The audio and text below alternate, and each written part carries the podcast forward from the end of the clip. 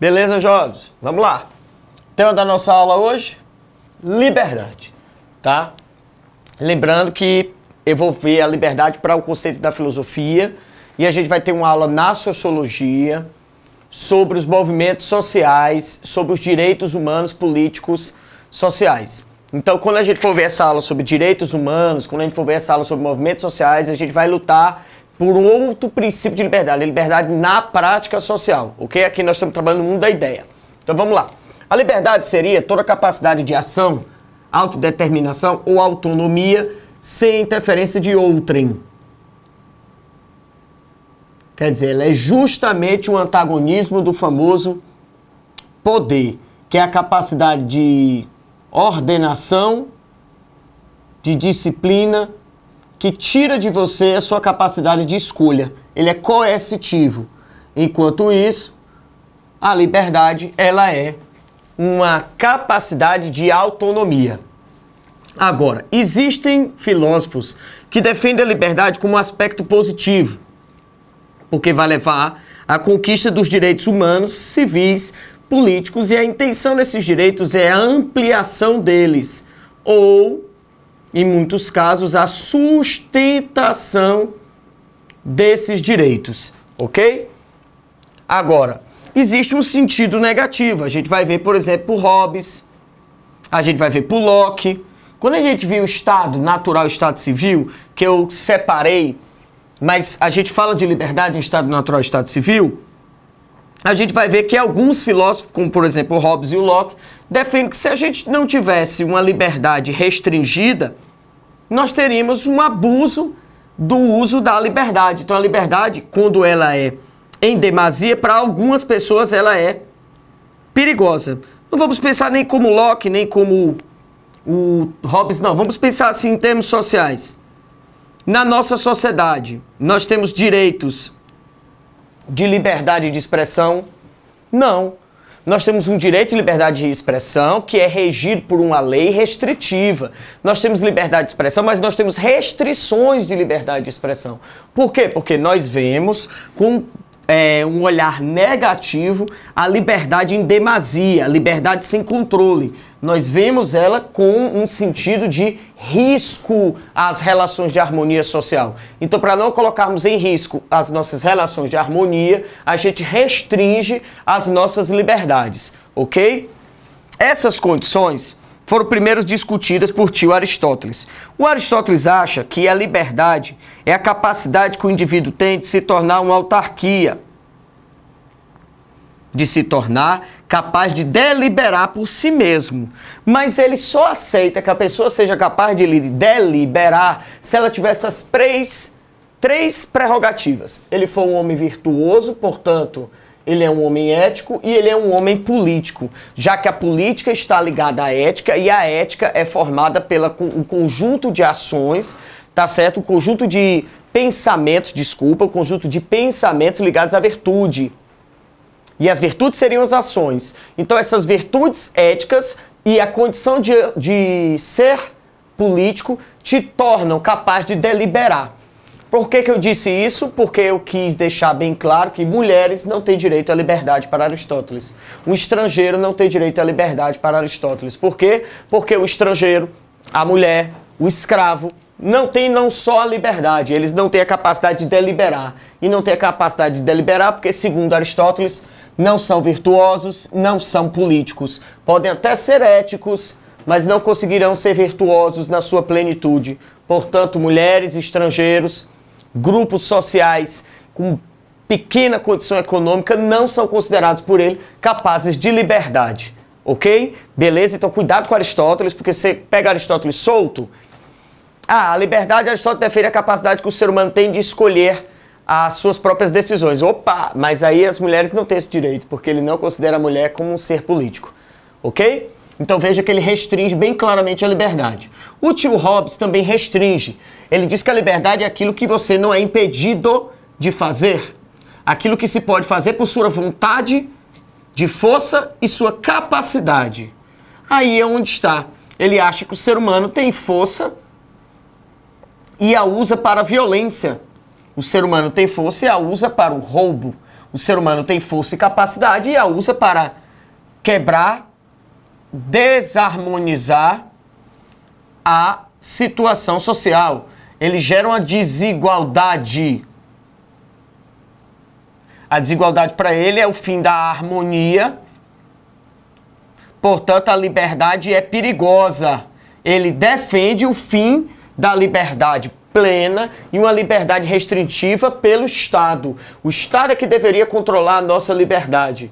Ah, professor, mas se o Estado faz a sua própria decisão, como a gente é livre, ele acha que essa é a liberdade, que a única liberdade que nós teríamos condições de conviver.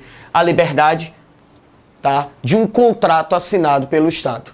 Beleza? Veja que Aristóteles restringe a liberdade para as condições de ser político, ético, virtuoso. O Hobbes restringe pela condição do ser humano tender à violência, porque se ele é livre, ele pode fazer o que quiser, ele não é impedido e ele acaba se tornando violento e perigoso. Nós temos o Voltaire. Tio Voltaire defende a ideia da liberdade de expressão antes de tudo. Só que ele defende a liberdade de expressão desde que ela tenha capacidade racional de explicação. Se você usar por exemplo, prerrogativas da religião e não usar uma base racional científica, ele não aceita. Ele não aceita. Então, apesar da frase do Voltaire, posso não concordar com nada com o que você diz, mas morro defendendo o direito de dizê-la, ele só aceita o seu argumento se seu argumento for construído por uma base racional científica. Se sua base racional não for de caráter científico, ou se você não justificar e você não tiver um, um, um corpo técnico, acadêmico que lhe proteja, você não vai ter liberdade de expressão. Então a liberdade de expressão dele é o quê? Restritiva. A liberdade para o Hobbes é o quê? Restritiva. A liberdade para Aristóteles é o quê? Restritiva. Então você vê que muitos filósofos restringem a liberdade. Por isso que ela tem sentido negativo, ó.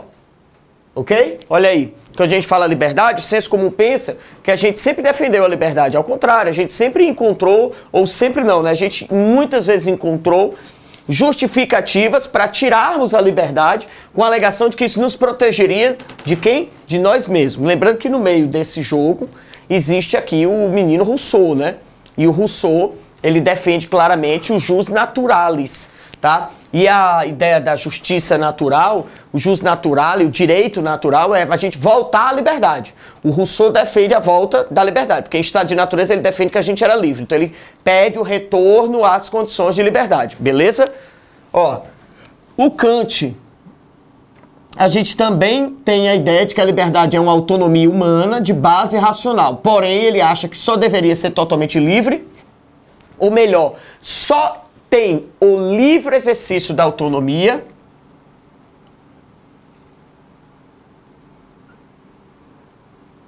quem consegue chegar na maioridade, quem consegue assumir aquele imperativo categórico, aquela moral do Kant de você jamais fazer com os outros o que você faria com você, tá? É, a ideia do imperativo categórico de tudo que você for ser uma lei universal, não haver exceções ok? E você não usar ninguém como meio. Então, se você fosse uma pessoa de maior idade, portanto plena nas suas ações, você tinha condições de liberdade, ok? Então ele coloca que a liberdade é algo alcançável. Quantas pessoas no mundo você vai conhecer que são livres? Quase ninguém. Porque pelo princípio de liberdade do Kant, nós teríamos que chegar no imperativo categórico, que é muito complicado a gente agir socialmente dentro do padrão que o Kant colocou. O Sartre, traz uma ideia bem nova sobre liberdade. É da corrente existencialista, filosofia bem contemporânea, tá? Anos 50, anos 60 do século 20, tá? Um filósofo bem próximo aí do nosso mundo. E o Sartre defende o existencialismo. Ele acha que a gente existe antes de construirmos a essência do que nós somos. Então, o que ele quer dizer com isso é que o ser humano, ele nasceu para si. Então a gente nada mais é do que o que a gente faz da gente. As nossas escolhas nos tornam a figura que somos. Não somos responsáveis, tá? É, jogando a culpa em nenhuma externalidade. Não se pode externalizar nada tudo é você. Para o Sartre, tudo é o próprio indivíduo. Então, chegamos num estágio tal que, como você é a sua existência, e a sua essência é construída pela sua existência, e você não escolheu existir, você existe, tá? Essa condição de existência e a necessidade que você tem de ser você e ser para você faz com que você não podendo culpabilizar ninguém, externalizar a nada, você acaba transformando a liberdade numa espécie de condenação. Imagine se a gente vivesse as nossas relações pensando como Sartre pensa as nossas relações. Como estaríamos vendo a liberdade de novo com um sentido negativo. Porque a liberdade é tão nossa que ela também é culpada pelas coisas que nós somos. Então, por exemplo, quando a gente comete um erro, é normal a gente arranjar uma culpa. Tá certo? E quando você morre num acidente que não foi causado por você, para o Sartre, você escolheu estar naquele local. Ah, mas como é que eu ia saber que o avião ia cair? Você se colocou no avião e colocou-se em risco, porque o avião tem risco. O carro tem risco. Você se colocou naquele ônibus e se expôs em risco. Então foi escolha sua. Então você foi condenado pela sua escolha. Não foi culpa do motorista. Não foi culpa do piloto. Não foi culpa do avião. Sempre vai ser culpa da própria pessoa. Ele não aceita tá? Ele não aceita. Então as nossas maiores consequências são a própria liberdade, porque em nome da liberdade que você tem que buscar, você pode ir até a morte. Por exemplo, imagine uma pessoa que é uma mulher que quer estudar num país fundamentalista islâmico que não aceita o estudo para as mulheres e ela não aceita isso e ela escolhe estudar. Ela pode ser condenada, ela pode ser violentada, como teve aquela jovem do Afeganistão, Malala, que foi fuzilada tá certo? Dentro do transporte escolar, porque estava indo assistir aula e dando aula para as coleguinhas, tá certo?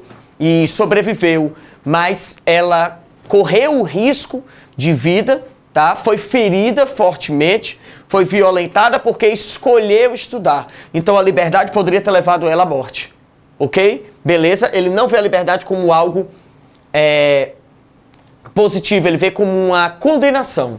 Nós somos condenados a ser livres porque a gente tem que ser responsável pelas nossas próprias ações. E nós temos o contrário de tudo que foi dito aqui. O Guy Debord, totalmente influenciado pela escola de Frankfurt, tá? pela razão instrumental, que nós vamos ter uma aula sobre alienação e razão instrumental, vamos falar muito sobre a escola de Frankfurt, tá certo? A gente vai ver que dentro de uma sociedade de mercado, o que é que o Debord defende? Que não existe liberdade nenhuma. Você sempre está vivendo sobre um mundo de ilusão. Você vê o mundo através da ilusão das falsas escolhas. Porque, na verdade, suas escolhas já estão todas traçadas. Traçadas por uma logística de mercado, onde você é obrigado a trabalhar, já te torna um ser sem liberdade, e você é obrigado a consumir, o que te torna passivo diante de suas escolhas. Você não escolhe o que come, o que veste, você não escolhe para onde vai, você está preso a essa sociedade. E não tem como desfazê-la. Então a sua escolha, na verdade, já foi uma escolha pensada por alguém que pensou que você poderia escolhê-la, ok? Temos também, uma vertente filosófica, para os estados, para medidas dos estados, mas isso aqui foi visto com o tio Monteiro Júnior, tá? Quando falou de iluminismo, vou só lembrar aqui nós temos a percepção do liberalismo. O liberalismo é uma corrente política, filosófica, tá? que trata o Estado com menor intervenção. Ele acha que o Estado não deve intervir em alguns momentos. Então, por exemplo, essa intervenção